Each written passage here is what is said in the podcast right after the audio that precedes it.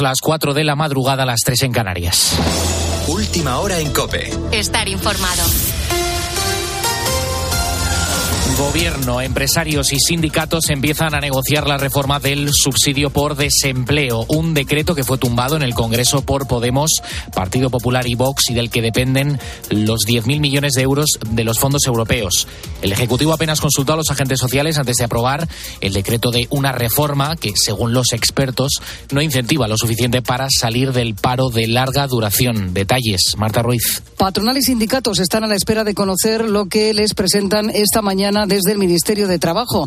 El malogrado decreto de la reforma del eh, subsidio por desempleo, que es esa cantidad que se cobra cuando se agota el paro, recoge una subida de la ayuda durante el primer año de percepción, mayores posibilidades de compatibilizar con el cobro de un salario y una ampliación de los potenciales beneficiarios, 400.000 eh, más del millón que lo perciben actualmente, pero también reduce la sobrecotización a parados mayores de 52 años, que es lo que hizo que Podemos tumbar a la norma eh, y que el Gobierno justifica como necesario tras el crecimiento del salario mínimo. Los expertos calculan que los cambios supondrán hasta 2.500 millones más de gasto público al año, casi cuatro veces más de lo previsto por el Gobierno y con poco impacto en la reactivación de parados de larga duración. Esta semana, por cierto, el Ejecutivo va a aprobar la subida del salario mínimo interprofesional. Pasará a 1.134 euros al mes. Lo va a hacer mañana martes y tendrá carácter retroactivo con fecha de 1 de enero de 2024. Sánchez lo anunciaba este fin de semana aprovechando la campaña para las autonómicas en Galicia. El salario mínimo interprofesional hace cinco años y medio, ¿en cuánto estaba? 735 euros al mes. Hoy está en 1.080 euros al mes y el próximo martes vamos a elevarlo a 1.134 euros al mes. Un 5%. Más cosas. El arzobispo de Madrid, el cardenal José Cobo, ha tomado posesión de la iglesia de Roma que le corresponde como cardenal. Se trata de la iglesia Santa María de Montserrat, la iglesia de los españoles en Roma, justo. Cuando ha terminado eh, esta homilía, comenzaba en el Vaticano el tradicional rezo del Ángelus, momento en el que el Papa Francisco ha vuelto a pedir por la paz, especialmente en Ucrania, Israel y Palestina, y en una jornada en la que se ha recordado a las víctimas de la trata. Invito a pregare per la pace. Invito a rezar por la paz que tanto anhela el mundo y que hoy, más que nunca, está en riesgo en muchos lugares. No es una responsabilidad de unos pocos, sino de toda la familia humana. Trabajaremos todos para construirla con gestos de compasión y valentía. El Santo Padre también ha denunciado la situación que pasan todas estas personas que se encuentran expuestas a tantos abusos. Con la fuerza de ABC. Cope, estar informado. En cuanto a la previsión del tiempo, Anaquiles, tenemos cielos despejados, pero la nubosidad va a aumentar con la aproximación de una dana. Sí, donde más se va a notar ese aumento de nubosidad es en el noroeste peninsular. Por lo demás, se espera un día bastante despejado, aunque también vamos a tener niebla en las primeras horas de este lunes. En zonas sobre todo de la meseta norte y cuenca del Ebro, Ebro especialmente densas en puntos del País Vasco, Navarra, Huesca, Lerida y Mallorca, donde se han activado avisos amarillos por falta de visibilidad. En cuanto a las temperaturas, no se esperan grandes cambios. Vamos a continuar con una media de unos 16 grados en todo el país. Eso sí, podrían descender ligeramente en casi toda la península, con la excepción del sureste, donde podrían ascender un par de grados. Igualmente, los termómetros alcanzarán los 20 grados en Valencia, Alicante o Córdoba. Y en Canarias, al igual que en el resto de España, se espera algún que otro intervalo nuboso en el día de hoy, si bien la protagonista va a seguir siendo la calima, que afectará especialmente a las islas orientales. Gracias, Ana. Son las 4 y 4, una hora menos en Canarias. A partir de ahora cambiamos el buenas noches por el buenos días para empezar a poner las calles en este lunes con Carlos Moreno, el pulpo. Cope, estar informado.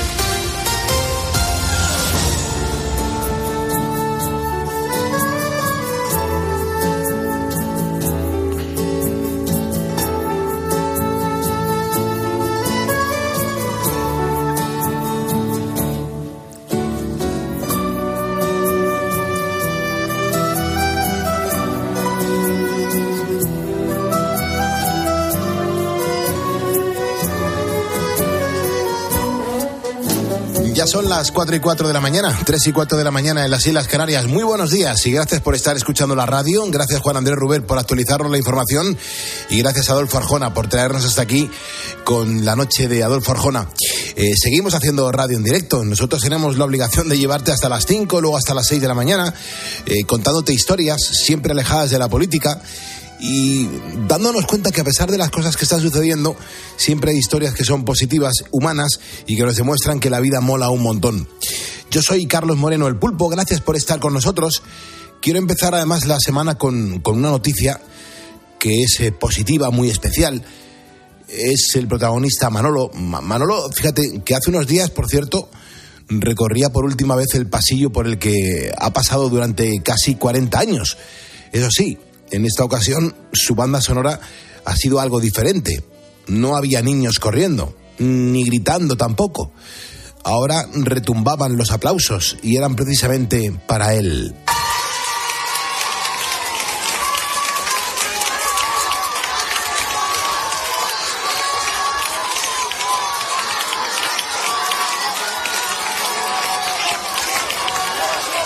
Que estás escuchando de fondo es la sorpresa que los alumnos y profesores del Colegio Juan Pablo II de Puerto Real, en Cádiz, le tenían preparada a Manolo el día de su 65 cumpleaños, que era también el día de su jubilación. Claro, todos quisieron ofrecerle una despedida muy especial para agradecer a este maestro sus enseñanzas y dedicación durante casi cuatro décadas. Del homenajeado destacan que atendía a sus alumnos personalmente, intentando sacar de Javi, de Luis, de Sara o de Celia lo que ahora dicen que es su mejor versión.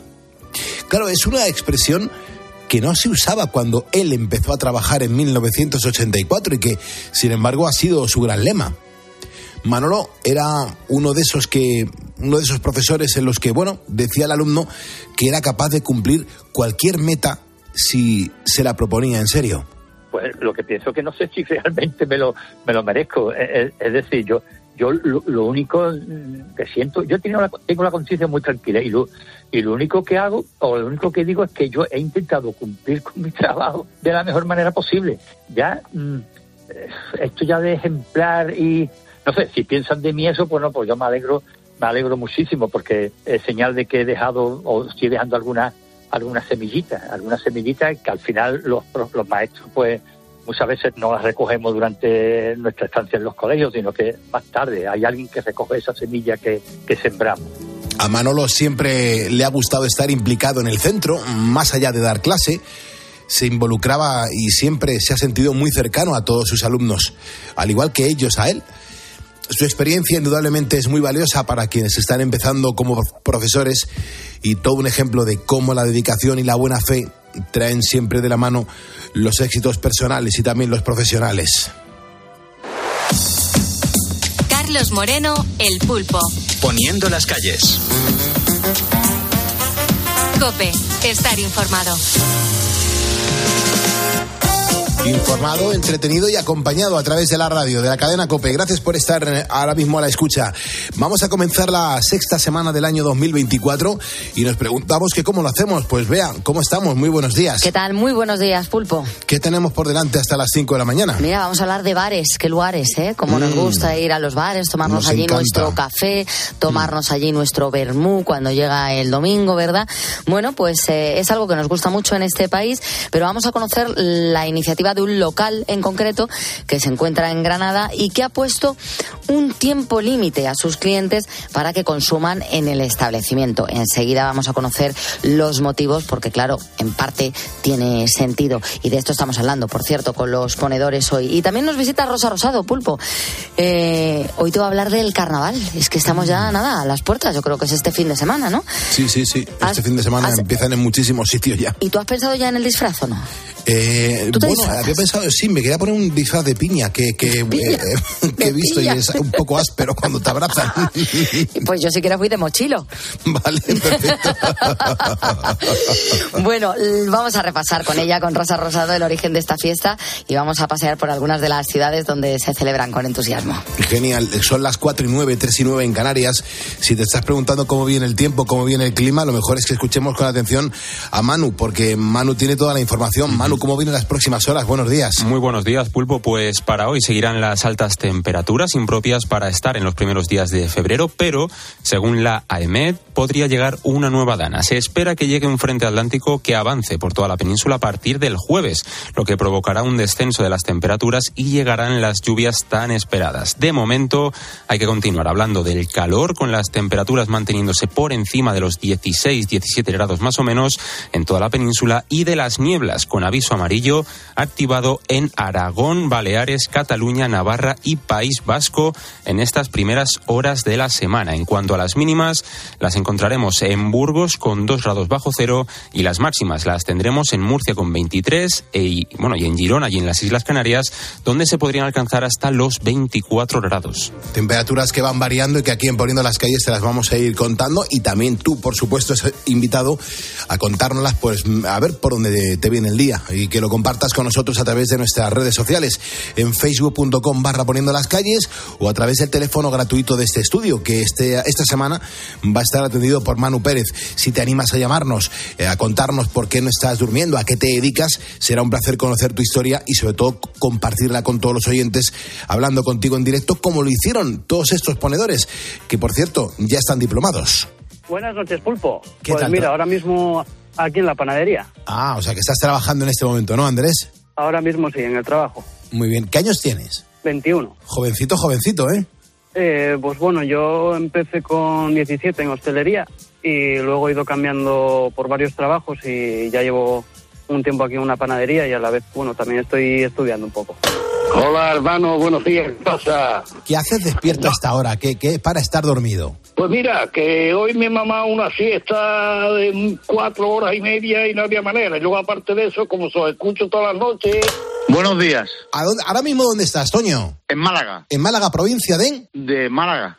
Carlos, me has levantado la vida. No duermo y lo único que me ayuda es escucharlo. Buenos días, Pulpo. Me imagino que tú eres Roberto, ¿verdad? Sí, no, yo no soy Roberto. Yo vivo en el Ampordán ya, llegando casi a 30 kilómetros de, la Junquera. De la Junquera, para la frontera, claro. Buenos días, Pulpo, que estoy regando los olivos. Hola, buenos días, Pulpo, ¿cómo estáis? Y si te llaman por teléfono algún día y te preguntan qué programa de radio escuchas, poniendo las calles en la cadena Poniendo, COPE. Con vosotros. Poniendo las calles.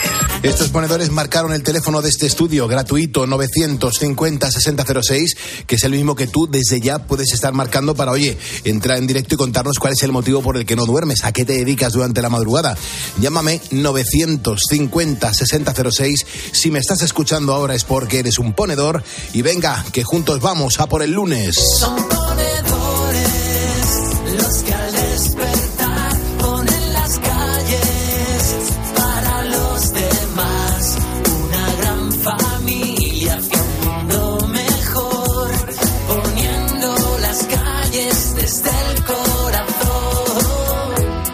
Escuchas Poniendo las calles. Con Carlos Moreno, El Pulpo.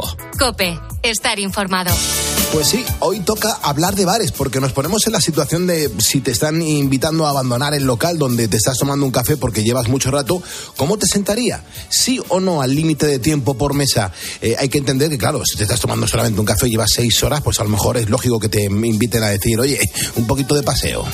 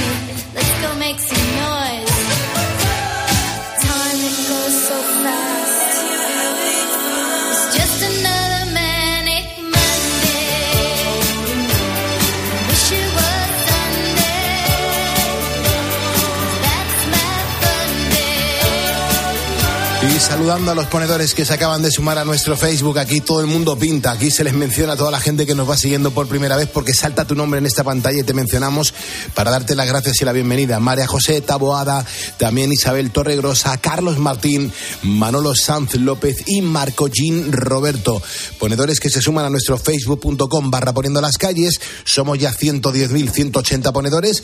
En cuanto tú te sumes, pues la cifra irá variando y sobre todo te iremos saludando y te iremos integrando en este programa de radio.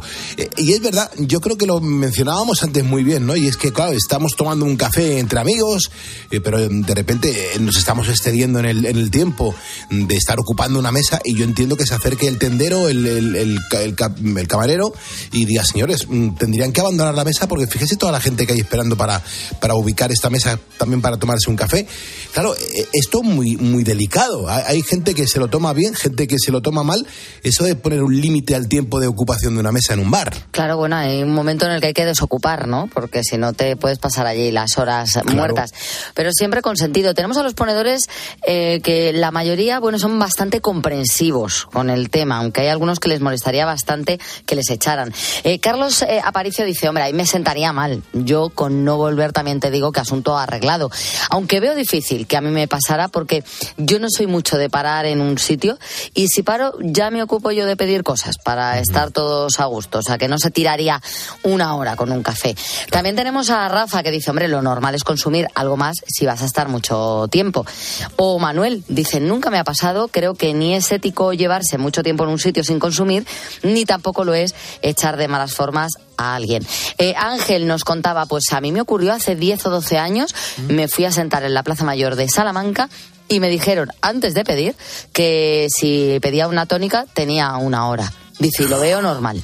Ah, muy bien, muy bien. O sea, que si tenía una tónica, o sea, claro, si se sentaba a comer no le ponían hora, pero con una tónica en la Plaza Mayor de Salamanca, pues le dijeron que por una tónica, pues, pues una hora.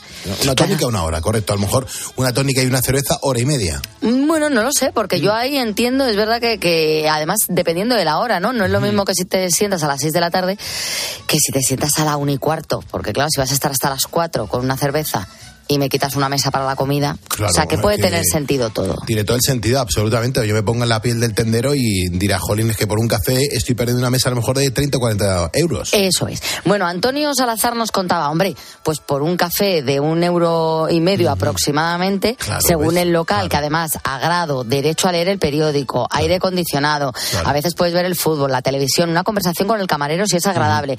Yo creo que tendría derecho a decirte que no eres rentable como cliente, y menos si estás ocupando una mesa y hay clientes esperando, por ejemplo, para comer. Lo lógico es que si estás con un cafelito de 1,50, te ponga el ticket de caja y tú entiendes que te está invitando a irte. Y si no lo captas, pues te tendrá que decir, señor, por favor, estamos a tope y estamos dejando de hacer caja por su cafelito. Por su cafelito. Qué vergüenza. Aquí, muy a gusto, pero tengo gente fuera esperando. Total. Que quiere comer bien. Eso es. Antonio dice que él vive la misma situación bastante porque él se dedica a la hostelería y al cliente que no es rentable le tiene que decir algunas veces, oye, no llegas al mínimo en venta y dice, bueno, pocos son los clientes que no lo entienden, ¿eh? la mayoría se levantan y se van. Dice, pero bueno, que donde manda patrón no manda marinero y que hay algunos que sí que se mosquean. Claro, eso sí es verdad, eso sí es verdad. Bueno, de eso estamos hablando hoy en facebook.com barra poniendo las calles, de tiempo limitado o ilimitado en los bares. Y entenderás el por qué lo estamos haciendo en el día de hoy. Son las 4 y 20, las 3 y 20 en Canarias. Estamos haciendo contigo, eh, en este caso, el gran despertador de la radio en, en el lunes, porque nosotros ya ya mañana arrancamos a la una y media después del partidazo. De momento, nosotros tenemos que seguir poniendo las calles a esta hora. Bueno, mm, vamos a lo que vamos porque eh, tiene un sentido el que te estemos lanzando la pregunta esta que acabas de escuchar en el programa de hoy. Y es que en España, pues yo creo que todos sabemos que es un país de bares. Los hay de muchos tipos y hoy quiero centrarme en uno muy especial que encontramos en Granada. La capital nazarí tiene multitud de tabernas, de restaurantes y cafeterías entre las que puedes elegir, pero ahora te voy a llevar a, La Carmita, que se trata de una librería cafetería ubicada en la céntrica calle Águila, que ha implementado pues, un concepto único. Asignan a sus clientes un tiempo máximo para disfrutar de sus instalaciones en función de lo que hayan pedido. Y Germán Bonilla es su dueño y en COPE nos explicaba esta iniciativa pero que sí, consiste prácticamente en eso. Es un ticket, según basado en el tiempo, eh, en el tiempo en que ordenas, pues se te da un tiempo y, tú lo usas como quieras. Lo diferente es que no, no es violento, es decir, normalmente cuando estás en una cafetería, es verdad que no te dan un tiempo, pero ¿cuántas veces te interrumpe el camarero para decirte si te trae otra copa? ¿Quieres un vaso de agua? Te mira. Pues me parece buena idea, ¿eh? que eviten así que algunos clientes se tiren allí todo el día con un café y chupando wifi. Yo no he estado, pero hablando con Germán y viendo las cientos de fotos que encontramos en internet del local, pues nos hemos hecho una idea. La verdad es que el bar es eh, chulo, es amplio, tiene un sofá con una mesita, eh, en otro lado tiene una mesa redonda con dos sillas, eh, otro un poquito más grande y, ahí pues entran más personas y también tiene una pared en la que se aprecia una librería enorme, que además está llena de libros que puedes coger. Cuando entras pues da la sensación de que lo estás haciendo en el salón de tu casa. Y claro, Germán lo tenía claro, crear un ambiente tan hogareño tiene sus riesgos. Hoy está muy de moda esto de, o suena mucho esto de que en toda relación hay que poner límites. Y acá una relación cliente-negocio también tenemos que poner límites. Claro, es que en Carmita mm, se ofrecen tapas culturales, ya que ponen a disposición de sus clientes, a cambio de la consumición, libros gratuitos, juegos de mesa, conexión a Internet y enchufes para conectar el teléfono, la tablet o el portátil si es necesario. Bueno, pues con esta amplitud de servicios, no es que mm, ha quedado más remedio en establecer este sistema de límite de tiempo, porque ya sabes lo que se dice de das la mano y te cogen el brazo. Vamos, que había muchos clientes que llegaban a pasarse en el bar con un café hasta las hasta ocho horas seguidas. Teníamos muchos clientes tóxicos. Eh, teníamos profesores que venían a dar clase acá y, por ejemplo, el profesor o la profesora eh, se tomaba un café, pero atendía tres alumnos, una hora cada alumno, y ningún alumno pedía nada. Entonces, él sacaba dinero de tres alumnos y nosotros solo vendíamos un café en una mesa donde habían estado cuatro personas en tres horas. Y pasaba también con algunos psicólogos. Entonces, estoy hablando de casos puntuales. Entonces hubo gente que no es que hubo problemas, sino que simplemente ya nosotros no les servíamos de oficina o para ahorrarse la calefacción en su casa. Entonces ya les, ya ellos pues habrán buscado otro lugar, me imagino. El propio Germán ha reconocido que fue una medida que sorprendió a muchos de sus clientes. Ahora, sin embargo, no le ponen pegas. Además, es una forma de organizar el tiempo y que no haya mesas vacías. Pero mira cómo avisan a los clientes cuando ya han agotado su tiempo como te decía en principio, no lo hacemos de forma violenta. Incluso a la persona no le decimos ni siquiera que está el ticket. En cada mesa hay un cartel que explica que existe un ticket y lo ponemos junto al café, junto a la cerveza y nos vamos. O sea que no es, la mayoría de la gente se va antes de que se le acabe el tiempo. O sea, no es algo que te, que te presionamos. Cuando se va acabando el tiempo, si nosotros estamos desocupados y vemos la necesidad de aplicarlo, nos acercamos cuando una vez, normalmente damos 5 o 10 minutos de, tiempo después que se acaba. Si la persona no ha pedido nada, digamos, voluntariamente nos acercamos le llevamos el menú y le decimos, mira, tienes 5, 10, 15 minutos para pedir algo nuevamente y si no, bueno, también te puedes retirar, que sin problema, no estás obligado a pedir nada yo, vamos, me está surgiendo una pregunta. Yo no sé si esta medida es legal o no lo es. No sé, Germán, por ejemplo, ha explicado que su espacio es reducido, solamente tiene 11 mesas y siempre están muy llenos. Pero es que, claro, cuando empezaron, la gente se quedaba mucho rato con solo una consumición y al final no era rentable.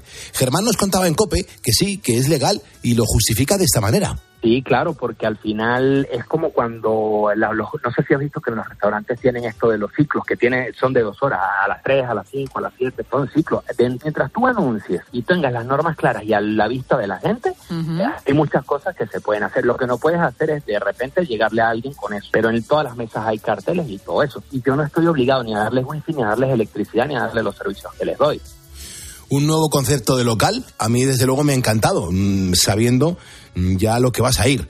Al final, si uno se organiza bien, se puede conseguir que sea rentable para el cliente y también para el dueño. Ya estamos en las 4.24 de la mañana de la madrugada, las 3.24 de la mañana de la madrugada en las Islas Canarias y estamos en directo poniendo las calles. La vela, encendida en medio de la tarta, y si.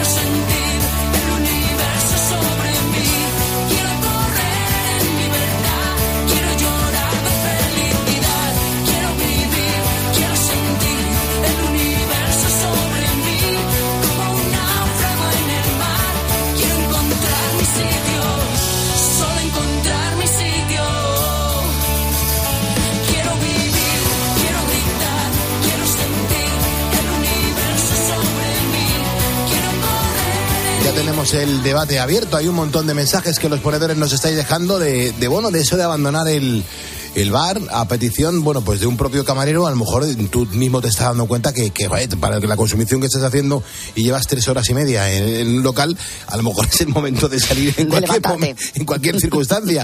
y claro, los ponedores hoy con mucho criterio dicen cosas interesantes. ¿eh? Hombre, Robert dice pues que con un poquito de sentido común no se tendría que llegar a una situación en la que te tengan que echar del local.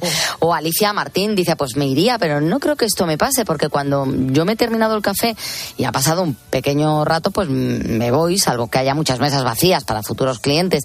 Yo estoy a favor del tiempo limitado. No puedes estar una hora para un simple café. Pedir al menos un donut para acompañarlo. Mira que ha dicho una tostada con aceite. un donut. Algo hueco y luego Luis Valero dice, pues me iría de inmediato ya que si no pienso consumir más, pues dejo sitio y acomodo para los siguientes. Y si por lo que fuese tuviera que estar más tiempo, pues esperaría en la puerta y pagaría gustosamente y agradecido. Que para rezar las iglesias y también te echan por las noches cuando cierran. Así que que en los sitios uno no se puede acomodar de esa manera. Genial, facebook.com barra poniendo las calles, ahí estáis dejando los, eh, las notas mm, que nos estáis dejando en Facebook y también a través del 662-942-605 que es nuestro WhatsApp. Vamos a abrir el teléfono del estudio, lo está marcando mucha gente que quiere entrar en directo y quiere decir, oye, que, que no está durmiendo ahora y por qué. Vamos a ver, José, que se cuenta. José, ¿cómo estás? Muy buenos días. Buenos días, Pulpo. Soy Ramón, no José. Ah, hola, José. Ah, entonces, ¿no es José Ramón o Ramón? No, Ramón a seca. José se quedó con María. Vale, perfecto, muy bien. Pues nada, Manu, tú cuando eso me lo dices. Escúchame, Ramón, ahora mismo, ¿por dónde andas exactamente? Pues mira, ahora mismo estoy llegando a Alcalá, Guadaira. Vengo de Antequera, que voy a descargar ahí a Salteras. Y de una vez haya descargado salteras me voy al Mendralejo a cargar huevos para el Mercadona. Pues bueno, no sé si se puede decir. Para, para el Mercadona, sí, se puede Para el Mercadona, claro que se puede, sí, sí. Oye, que tenía bien tu nombre, perdóname, Ramón, que, me he equivocado yo. Escúchame. No pasa nada. ¿Estos son rutas que te haces tú todos los días? ¿Siempre haces la misma ruta?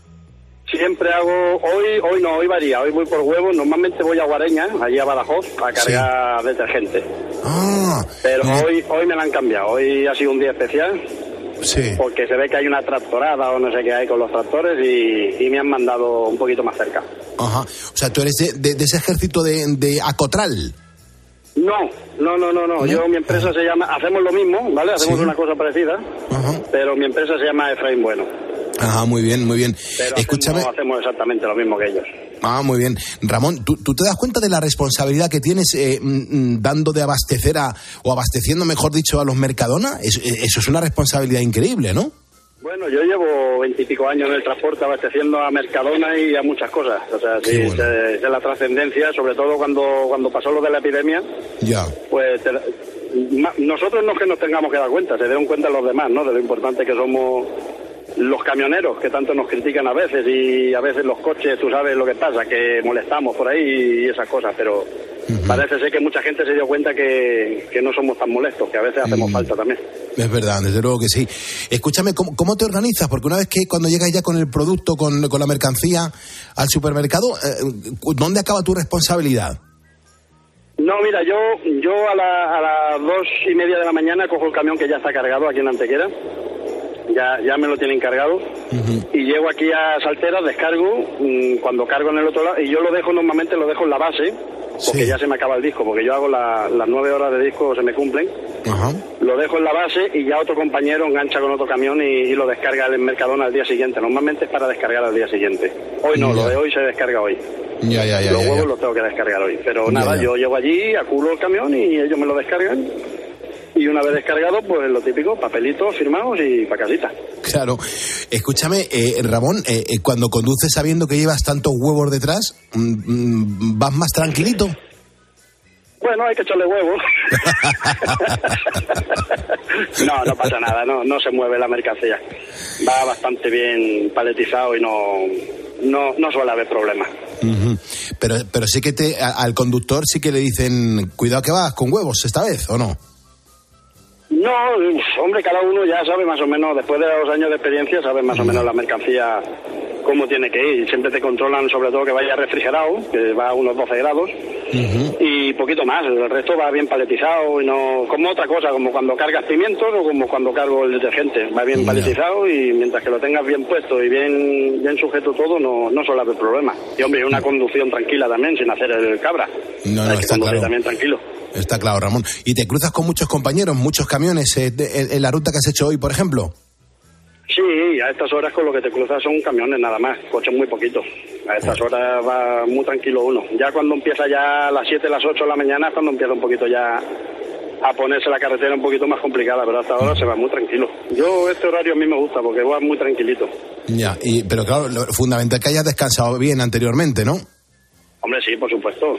Por la noche hay que dormir. Yo me acuesto sobre las 7 de la tarde. Yo no soy de dormir mucho. Y a las, a las 2 me levanto.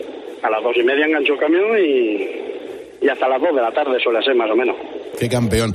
¿Y desde cuándo te acompañamos en tu cabina? Porque a, mí, vamos, es un acto súper generoso por parte de los camioneros que nos dejéis entrar ahí en vuestra cabina eh, a hacer radio. Pues mira, yo antes cuando hacía nacional e internacional, la verdad que como eran distintos horarios, depende de cuando cargaba, descargabas y los horarios que tenía, escuchaba poca radio, escuchaba, más bien me ponía música, pero llevo un añito, un añito, añito y medio más o menos en esta empresa, que ya no salgo fuera y duermo en casa todos los días y desde entonces os escucho. Y la verdad es que me hacéis la noche muy amena. Cuando llegan las 6 de la mañana y se acaba, digo, joder, macho. Pero bien, ¿eh? bien, Un añito, un añito, añito y medio por ahí hace que os escucho. Qué bien, Ramón. Pues nada, te doy la bienvenida, las gracias por dedicarte a lo que te dedicas. Que joder, la responsabilidad de que mucha gente va a estar comiendo huevos en las próximas horas porque tú se los has llevado. Sí, eh, sí, sí, yo y mis compañeros, que vamos unos cuantos para allá. Es verdad. Oye, si quieres mandar un saludo a tus compañeros que te estén escuchando, ya sabes, libertad absoluta. Pues sí, un saludo a todos los diferentes buenos que me estén escuchando y compañía y nada, y a Bea, a Manu, a ti y a Cris que me han dicho que no está por ahí y a todos un saludo y me alegro mucho de haber hablado con vosotros. Muy bien. Ramón, que te vaya, muy bien. cuando vaya a Estepona, que voy mucho allí a comer cachopo, a ver si, a ver si te ah. puedo invitar. A ver si coincidimos, claro que sí. Pues mira, no tardaré mucho en ir a ver a mis padres a Estepona, o sea que a ver si lo cuadramos voy mucho por allí. Yo allí un bar se llama La Pampa, no sé si lo conoces, cerca del ayuntamiento ese tan moderno que tenéis. Ah, sí, allí se, come, se come muy bien, es un argentino. No es, él no es argentino, pero, pero el bar consta como argentino. Mm, vale, pues mira, ya me lo he apuntado, La Pampa, ya lo buscaré. Ya, lo pues buscaré. un saludo y muchas gracias por hablar conmigo. Gracias a ti, Ramón, por llamarnos y por estar escuchado aquí poniendo las calles. Que vaya muy bien la ruta. Gracias, hermano. Gracias a ti. Hasta Hasta ahora.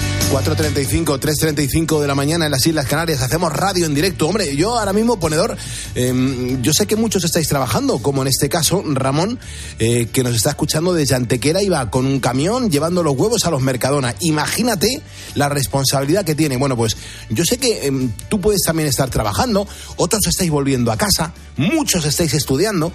Bueno, pues sea cual sea tu situación, yo quiero hablarte del kit de los ponedores. Esto lo han hecho para nosotros, porque si eres oyente habitual, pues me habrás escuchado en muchas ocasiones contarte los efectos tan positivos que ha tenido en mí y por eso los comparto contigo. Si a mí me ha funcionado, imagínate lo bien que te va a funcionar a ti.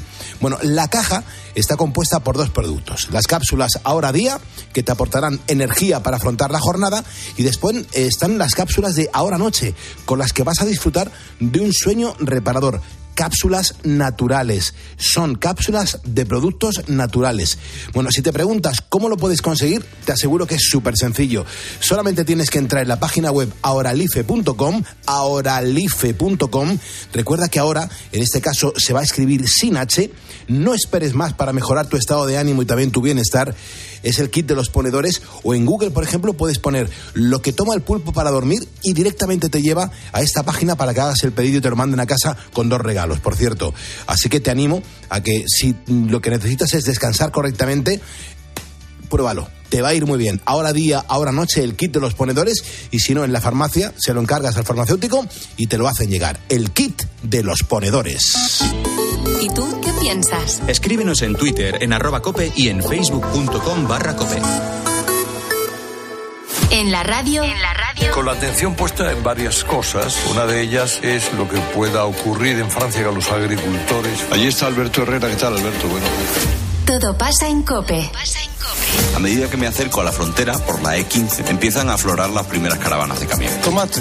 Tomate, Sí, tomate, se descarga a Pepeña. Y a Rashid se le suman portugueses, alemanes, romanos, transportistas que no quieren convertirse en víctimas de las protestas de los agricultores franceses. Sí, a un camionero mío le volcaron tres palas de ajo. Ah, te abre la puerta. Los camioneros se aconsejan entre ellos no discutir con los agricultores. Tenemos un WhatsApp de los camioneros de cuáles son los lugares. Cada día de protesta, los transportistas españoles pierden 12 millones de euros. De lunes a viernes, de 6 a 1 del mediodía, en la radio Todo pasa en Herrera en Cope.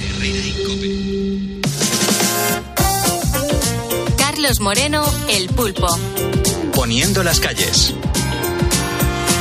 Cope, estar informado.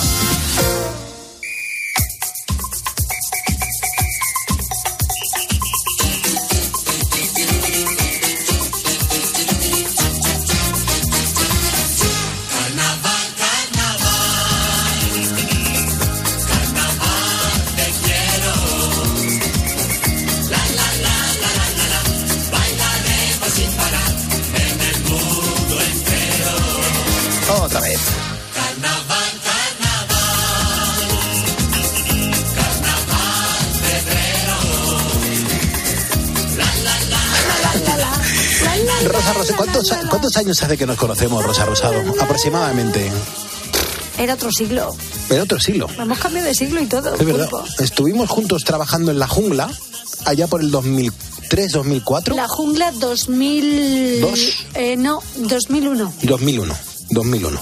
2001 o dos, sí. Mm. 2001 2002. Ahí empezó nuestra, nuestro idilio. Es verdad. Pero ya anteriormente nos escuchábamos. Yo estaba en Cadena 100, tú venías de otra emisora de radio, pero ya sabíamos de la existencia de nosotros eh, aquí pululando por la radio, ¿no? Efectivamente. Qué bueno. Qué bueno. Y ahora estamos aquí poniendo las calles en cope. Fíjate, las vueltas que da la vida, pulpo. Ujú. Pero jamás me iba a pensar que me ibas a poner a Georgie Dan. ¿Qué quieres que te diga? Pues ni yo. Pero si hay que hablar del carnaval, Sí. pulpo, hay que poner esta canción de Georgie Dan. Hombre, yo creo que es la que más y mejor representa el espíritu de un carnaval, que no deja de ser alegría, entre otras muchas cosas. Por eso este lunes lo que tenemos que hacer es poner un poco en contexto a los ponedores por qué estamos escuchando esta canción en Pues concreto. porque el carnaval ya está aquí y yo no sé qué tiene eso de ponerse un disfraz que uno, eh, mm, sobre todo si no se te ve la cara, ¿eh? o vas de tal forma que no te conocen, eso ya es la monda. A mí me encanta. Por eso te digo que, que, que es cierto que con esto de los disfraces la creatividad de la gente se dispara. Vámonos. Pues disfraces, infinidad, desde caracoles a montaña rusa. De marinerito, de botones, de piloto de la US Navy, de marciano de V. de muñeca vestida de azul. Un amigo y yo no teníamos nada y en cinco minutos decidimos eh, ponernos un albornoz y un gorro de ducha. de radar de tráfico. Con una caja grande le hice unos agujeros, con una pequeña visera simulando las que hay en carretera. Llevaba dentro una cámara de fotos con la que iba haciendo fotos simulando cuando salta el radar. El mejor disfraz es que se improvisa. Un buen chándal, un pelucón, unos tacones de tu mujer, te pintas los morros con un rojo chillón y ya está. A lucir palmito a la calle. Es lo mejor. Lo mejor. Es maravilloso. Lo- mira. Lo mejor que tiene un disfraz eh, en rosa es que te desinhibes, te, te- te crees el personaje que estás Te representando. ¿eh? quitas los complejos de golpe. Absolutamente. Y además es que te da por tomarle el pelo a los demás. Es que es muy fuerte, ¿eh? Bueno, la propia fiesta invita a la crítica y a la burla y para eso no queda nada porque el carnaval ya está aquí. Comienzan eh, las fiestas comienzan un jueves conocido como Jueves Lardero, Exacto. al menos en mi tierra, seguro que tiene otros nombres. Este año eh, será el próximo jueves 8 de febrero, terminan el martes siguiente, el martes de carnaval, con el entierro de la sardina, pero todo esto cambia, ¿eh? Va cambiando, claro. Esto va cambiando según, eh, según el lugar, pero es verdad que en muchos lugares del mundo, como es aquí, se celebra antes de la cuaresma, dependiendo de cuándo se celebre la Semana Santa.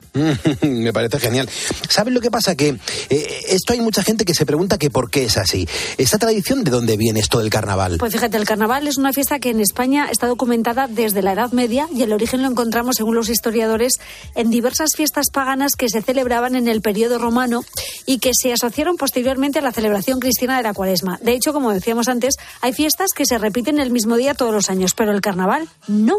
El carnaval se fija cada año dependiendo de, de cuándo se celebre la Semana Santa. Exacto. ¿Y esto de qué depende? Pues fíjate, se lo he preguntado a nuestro querido sacerdote de COPE, Jesús Luis Sacristán. Toma El criterio para poner la Pascua cada año es el primer domingo de luna llena después del 21 de marzo, es decir, después del equinoccio de primavera. ¿Por qué? Porque Cristo muere y resucita en el mes de Nisan, que es el mes de la luna llena primaveral. Entonces se calcula que fue en, en a primeros de abril, a finales de marzo, pero se mira el criterio de la luna. Quiere decir que la primera luna llena que caiga en domingo después del 21 de marzo, ese día será la Pascua. Ocho días antes empieza la Semana Santa.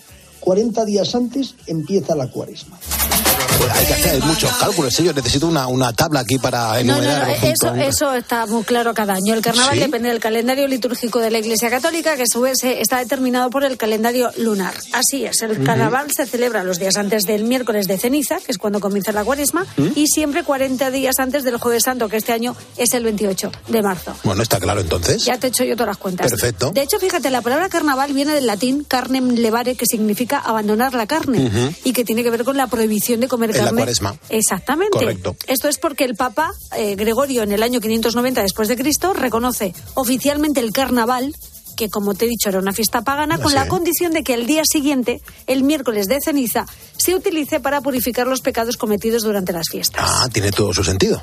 De esta forma, Don Carnal y Doña Cuaresma representan la lucha entre los dos lados del ser humano. Don Carnal es la parte juerguista, le gusta comer sobre todo carne, le gusta bail- bailar, disfrazarse. Y Doña Cuaresma representa la parte más seria, religiosa, huye de los bailes, de las celebraciones, de la carne, le gustan más las frutas, las verduras. Es verdad. ¿Sabes lo que pasa, Rosa? Que el carnaval es una fiesta súper celebrada, yo creo que en, en el mundo entero. Pero hay que mm, reconocer, y no pasa nada por reconocerlo, y eso que en España nos, nos estamos esmerando y esforzando por tener un buen carnaval en muchas ciudades, Brasil sigue siendo la, la capital del carnaval a nivel mundial. Efectivamente, es que cada uno tiene sus peculiaridades, no se celebra de la misma manera. El más multitudinario Claro. es el de Río, Claro. donde los desfiles de samba ocupan toda la ciudad. Además está el sambódromo, donde podemos ver esos cuerpos esculturales embutidos en bikinis minúsculos bailando a ritmo de salsa, Sí, que sí, no sé sí, cómo aguantan las caderas. Eso digo yo, por favor. Eso no lo podemos hacer. Se- yo creo que se tienen que caer eh, miembros de, de- de- de los cuerpo. cuerpos, sí, sí, si no, no es normal. Pero es que el año pasado batió eh, el récord de público con cerca de 6 millones de turistas y participantes. Imagínate de lo que estamos hablando en el Carnaval de Río, que es muy grande. ¿eh? Desde luego que sí. ¿Sabes lo que pasa? Que eh, el carnaval más famoso mm, es ese, está claro, pero la tradición de los disfraces va mucho más allá de este país. ¿eh? Además es de, es de origen europeo. Empezaron los griegos con sus cultos y sus rituales a deidades relacionadas con la cosecha y la fertilidad de la tierra, pero se ha extendido por todo el mundo. De hecho, el carnaval llega a Brasil a través de los portugueses, Hmm. aunque tal y como lo conocemos hoy en día, el carnaval más antiguo es el de Venecia, Sí, que data bonito. del siglo XI, Qué bonito. con ese baile de máscaras que es Mm. algo digno de ver Mm. eh, y que cada año atrae a miles de turistas que son maravillosas y son una de sus señas de identidad. También tenemos el de Mardi Gras de Nueva Orleans, que es muy famoso. Aunque aquí hay menos disfraces y hay como más desenfreno, ¿sabes? Sí. Pero los mejores yo creo que los tenemos aquí en España porque tenemos tanta variedad. Aquí cada pueblo y cada ciudad tiene su propia tradición y de hecho tenemos muchos reconocidos de interés turístico nacional, pero solo hay seis en toda España declarados de interés turístico internacional por su historia y su singularidad. Por ejemplo, en nuestras queridas Islas Canarias. Canarias es carnaval. Canarias es carnaval. Canarias es carnaval. Canarias es carnaval. Hombre, hay que decir, Rosa Rosado, que el carnaval de las Islas Canarias yo creo que es uno de los mejores del mundo y hay que vivirlo al menos una vez en la vida. Yo tuve la oportunidad de vivirlo el año pasado y me quedé alucinado de cómo se celebra allí. ¿Qué aquello. es? ¿Ya que vuelves? Pues sí, vuelvo además. Pues vuelvo en esta ocasión a Santa Cruz de Tenerife un año más, a vivir el carnaval de día, que es el carnaval más familiar y mola mucho. Es que eh, el que va a las islas en carnaval siempre quiere volver porque son una referencia carnavalera universal. En Gran Canaria el carnaval es, es color, disfraces, música, baile, diversión. Bueno, la famosa gala drag, Oh, que es una de las brutal. fiestas más emblemáticas del carnaval de Las Palmas. Y hablando de reinas, la reina del carnaval de Santa Cruz de Tenerife, Mm. eso sí que es el triunfo de la fantasía. Este carnaval está considerado el segundo más popular y conocido internacionalmente después de Río de Janeiro. Ajá. De hecho, la ciudad de Santa Cruz de Tenerife está hermanada con la ciudad de Río por la semblanza de vivir el carnaval. Qué bueno. Y nos vamos a Tenerife para ver eh, qué, qué se está preparando este año. Nos lo cuenta nuestro compañero Brian Estupiñán. El pasado 12 de enero se daba el pistoletazo de salida a la llegada del carnaval con un sinfín de actividades entre las que destacan por encima de todo la elección de la reina y el concurso de murga. Con respecto a las murgas, es uno de los principales atractivos entre los locales que se quedan hasta altas horas de la madrugada vibrando con las letras y la puesta en escena de sus grupos favoritos y que en este 2024 reunió a 5.000 personas en el recinto ferial de Tenerife y a miles de espectadores y sobre todo al jurado, que en esta edición concedieron el primer premio a los bambones. claro, claro, claro, claro. Bueno, también Santa Cruz, te, puedo asegurar que es un- una pasada. Pero la cabalgata anunciadora será la que dé inicio a una semana de nueve días, donde más de un millón de personas abarrotarán y teñirán las calles de la capital tinerfeña, donde la música, los bailes, la feria y los disfraces serán objeto de diversión para todos los que se quieran acercar. Además, carrozas, espectáculos callejeros, concurso de folclore, la elección de la reina del carnaval y esos vestidos, que los trajes de la reina son la bomba, ¿eh? que Son pesan una media de 170 kilos. Mira, hubo un año que llegó a pesar 500. ¿Qué dices? ¿Y Iba cómo se movía? Con ruedas. Ah, amigo mío. Muchos van con ruedas para poder mover esos vestidos. Sí, sí, sí, sí, sí. Bueno, el caso es que si piensas en el carnaval se te vienen a la cabeza tres ciudades. Río de Janeiro, Tenerife y por supuesto Cádiz, que están todas hermanadas desde el año 1984. El carnaval de Cádiz es único en el mundo. El Gran Teatro Falla coge cada año el concurso oficial de agrupaciones de carnaval de Cádiz, que es el escaparate global de este carnaval. Pero no solo la comparsa, es que es, es la fiesta de las canciones, es la fiesta de la chirigota, De la genialidad. de la genialidad, efectivamente. ¿Y cómo va a ser este concurso este año? ¿Y qué se está preparando en Cádiz? Nos lo cuenta nuestro compañero Rubén López. Aquí tenemos uno de los concursos de agrupaciones del carnaval más importante, con este año 150 agrupaciones, un mes de concurso. La gran final va a ser este viernes 9 de febrero, una gran final de coros, comparsas, cuartetos y chirigotas, pues que va a empezar a las 8 de la tarde y que se va a prolongar pues pasadas las 8 de la mañana. O sea, ya ahí tenemos un poco la dimensión también de lo que supone este concurso con agrupaciones no solamente de Cádiz, sino de muchos puntos de Andalucía y también de España, de Uruguay incluso. O sea, que estamos hablando de un concurso que levanta una expectación enorme. Cada año pues se escucha mucho humor, evidentemente, con las chiricotas, pero mucha crítica también con las comparsas. Y después del concurso, que como digo acaba este 9 de febrero, tenemos la fiesta en la calle, el pregón en la Plaza de San Antonio este sábado 10 de febrero, que va a ser a cargo de Juan Manuel Braza Benítez, el sheriff, un conocido chirigotero de la ciudad.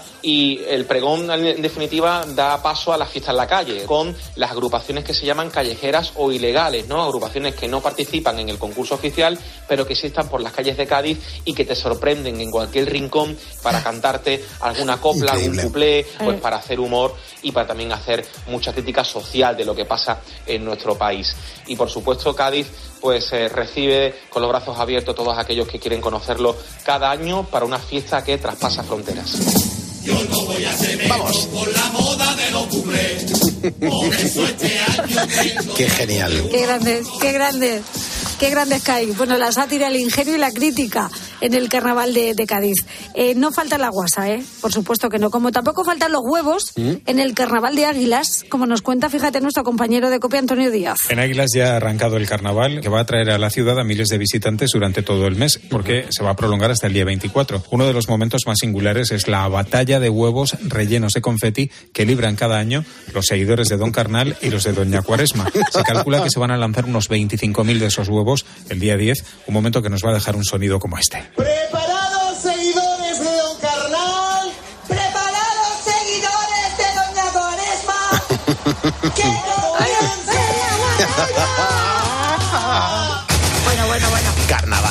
Del carnaval, por favor, Rosa. 5.000 huevos volando Qué locura. entre unos y otros Qué rellenos de confeti. Qué locura. Y para quienes necesiten algún tipo de revitalizante carnavalero, también tienen una bebida típica que se llama la cuerva, que es una especie de poción mágica, ¿eh? que despierta el espíritu.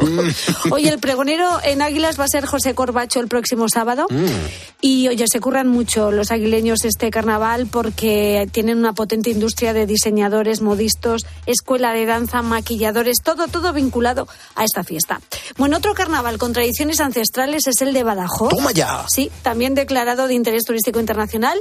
Y nuestro compañero José Luis Lorido nos da detalles. Cada mes de febrero una ciudad se desparrama en carnaval. Desfiles, murgas, artefactos y disfraces por doquier en las calles de Badajoz. Como una buena noticia, como sol que te acaricia mi calle de Badajoz. Unas eh, fiestas que de hecho ya han comenzado con el concurso de murgas, ácidas letras, disfraces irreverentes y colorido en el Teatro López de Ayala en una tradición que se remonta en el tiempo a las antiguas estudiantinas que pululaban por diversos locales en estas fechas.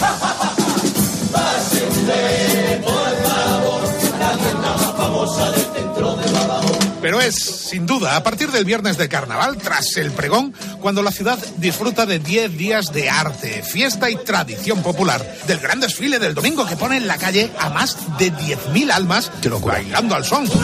¿Qué pasa? Qué bueno. Qué alegría, por favor. Desconocida para muchos, pero que atrapa a quien la siente de cerca. Es el embrujo de febrero en la frontera. Es la atracción de lo prohibido y escondido. Es el carnaval de Badajoz. ¡Qué bonito! Qué bonito. ¡Qué sí, bonito, señor. Badajoz! ¡Viva Extremadura, por Dios! Oye, que ves, te decía antes que oficialmente empieza con el jueves lardero, pero que en muchos sitios ya ha arrancado la fiesta, que, te- que- que estamos de fiesta casi todo el mes. ¡Qué bonito, Rosa! Esto es una cosa, pues Es una locura. En Galicia tenemos un carnaval también declarado de interés turístico internacional. Es uno de los más grandes de España, de los más largos, y tiene lugar en Sinzo de Lima. Iván Prado pertenece a la asociación La Pantalla, que es el nombre que recibe la máscara de este carnaval y que tienen de todo. Nuestro carnaval, nuestro entroido, que es la palabra sinónimo de carnaval en nuestro idioma, en gallego, consta de varios días de celebración. El día con el cual empezamos el carnaval, le llamamos el Domingo Fareleiro, y es un domingo donde eh, todo el pueblo juega con la harina con intención de manchar al vecino y al amigo, una especie de una batalla campal con harina. El segundo fin de semana, eh, el domingo oleiro, también en una especie de juego, las personas adultas juegan a pasarse unas ollas de barro hasta que revientan o rompen cuando caen al suelo. Y por algo destaca el carnaval de Xinzo, el entroido de Xinzo, es por la sátira y por la burla que los vecinos al disfrazarse hacen eh, en la calle. Además de nuestra máscara, que se llama pantalla, que es una especie de representación demoníaca, semi-humana, el cometido que tiene es como ser guardián del carnaval y hacer que toda la gente conocida que no está disfrazada eh, tenga que pagar como una especie de multa por no haberse disfrazado y haber hecho carnaval. Cogemos en volandas a la persona que no está disfrazada y la obligamos a entrar a un bar y a pagar un vino. Te da una colleja luego. Oye, que, que- que vas sin disfraz, te enganchan eh, los que van de pantalla y al bar. Qué original. O sea, cada uno tiene su forma de vivir el carnaval. Me encanta. Esta es España, ¿eh? Sí, sí, sí, esta es España. Bueno, y luego es que hay más, ¿eh? Carnaval tiene muchas peculiaridades dependiendo de dónde se celebre y hay carnavales muy diversos. Por ejemplo, uno de ellos lo tenemos en Ciudad Rodrigo, en Salamanca, donde se celebra el Carnaval de Toro, que es el más antiguo de España y une dos tradiciones, las máscaras y los toros. De tal forma que hay encierros, capeas, desfile de carrozas, y es único en este sentido, no se conoce otro en el mundo que conjugue, como te digo, la máscara y los toros. Por eso también está declarado fiesta de interés turístico nacional. Es el más antiguo de España, por cierto, y aunque el carnaval se celebra en el mes de febrero, son varias las ciudades de España que cuentan con una celebración de carnaval en los meses de verano y en invierno, concretamente en Navidad. Es el caso del carnaval de Alcázar de San Juan en Ciudad Real, que está muy cerquita de mi pueblo, y es curioso que se celebren estas fechas, como nos cuenta nuestra compañera Elena Jiménez. Pues sí, mientras la mayoría de la gente canta villancicos, come polvorones o va a visitar belenes, en Alcázar de San Juan se ponen la máscara y salen a la calle a celebrar su carnaval en Navidad. Allá por 1813 los habitantes de Alcázar de San Juan decidieron celebrar un baile pagano en Nochebuena y ese fue el inicio de sus carnavales navideños, únicos en España y seguramente en el mundo. Desde el gran desfile de comparsas y el desfile infantil, la elección del obispillo, la ciclalgata, la máscara callejera y el entierro de la sardina, el Día de los Santos Inocentes, el Carnaval Cázar bien merece una visita. Sin olvidar que en la provincia de Ciudad Real somos grandes amantes del disfraz y tenemos dos carnavales de interés turístico nacional, el de Herencia y el de Miguel Turra. Ya lo sabéis, por aquí os esperamos a cara cubierta para deciros eso de... ¡Ah, que no me es que mi tierra mucho de. ¿Cómo mola, por favor? eh? Las Me de máscara encanta. callejera que son maravillosas. Me encanta, Rosa. Me encanta, me encanta. Bueno, pues todo carnaval termina con el entierro de la sardina que pone fin a la fiesta y al holgorio, da la bienvenida a la cuaresma, así que hasta que eso llegue, el carnaval es tiempo de diversión, de música, de baile, de disfraces, comparsas, murgas y chirigotas, así que todo el mundo a disfrazarse. Ole, y, a, sí. y a decir eso de, ¿a que no me conoces? ¿A que no me conoces? ¿A que no sabes quién soy? Qué grande, por favor. Bueno, Rosa, ¿y, y- y de qué nos vamos a disfrazar? Tenemos que disfrazarnos un día, ¿no? Pues, eh, pues, eh, sí, Vale, yo te voy a decir que lleva disfrazada, pero bueno, este Ya. año voy a ir de hippie. ¿De hippie? Voy a ir de hippie. No, yo a veces sí que para hacer algún bolo, alguna actuación en alguna ciudad sí que me he disfrazado. Hombre, tú te tienes que disfrazar. Pero porque es muy incómodo para pinchar y estar en un escenario. ¿eh? Tienes razón, pero hay cosas ahí más cómodas. Hay veces que lo hago muy simple y digo, voy disfrazado, ¿pero de qué? Digo, de policía secreto. claro, Al pulpo. claro, es que es así. Rosa, que, que, que me ha gustado mucho, que dan ganas de carnaval, ¿eh? Pues hombre, que el carnaval ya está aquí, así que a disfrutarlo, ponedores. Rosa Rosado, hasta luego. Adiós, adiós, adiós.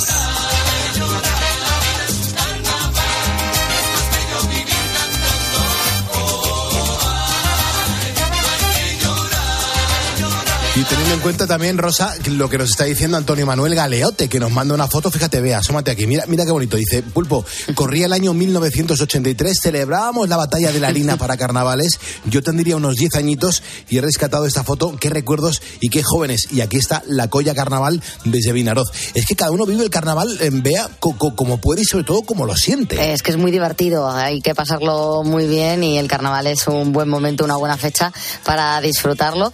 Y es que aquí somos muy de disfrazarnos, ¿eh? aunque parezca que no. Nos gusta bastante, nos gusta bastante.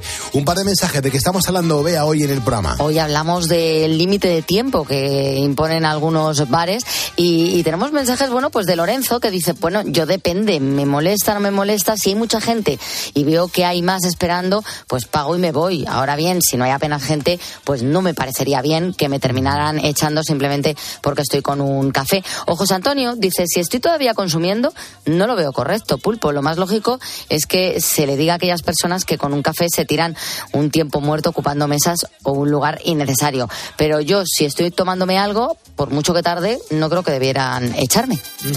Reflexiones de los ponedores de calles a través de nuestro facebook.com barra poniendo las calles.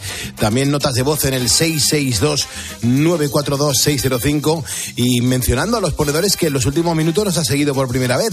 Salvador García Robles, Cristóbal Jiménez García, Eduardo Rojo Rodríguez, Felipe Martínez Poveda y Roberto Fraile. Estamos en COPE. El objetivo es llegar a las 6 de la mañana, pasar los trastos a Carlos Herrera para que él comience Herrera en COPE a partir de las 6 y un ratito antes le daremos la del pulpo. No te muevas mucho porque la próxima hora vamos a repasar algunas de las noticias más curiosas y asombrosas del mundo que han surgido pues en cualquier rincón. Antes, Juan Andrés Ruber nos actualiza la información.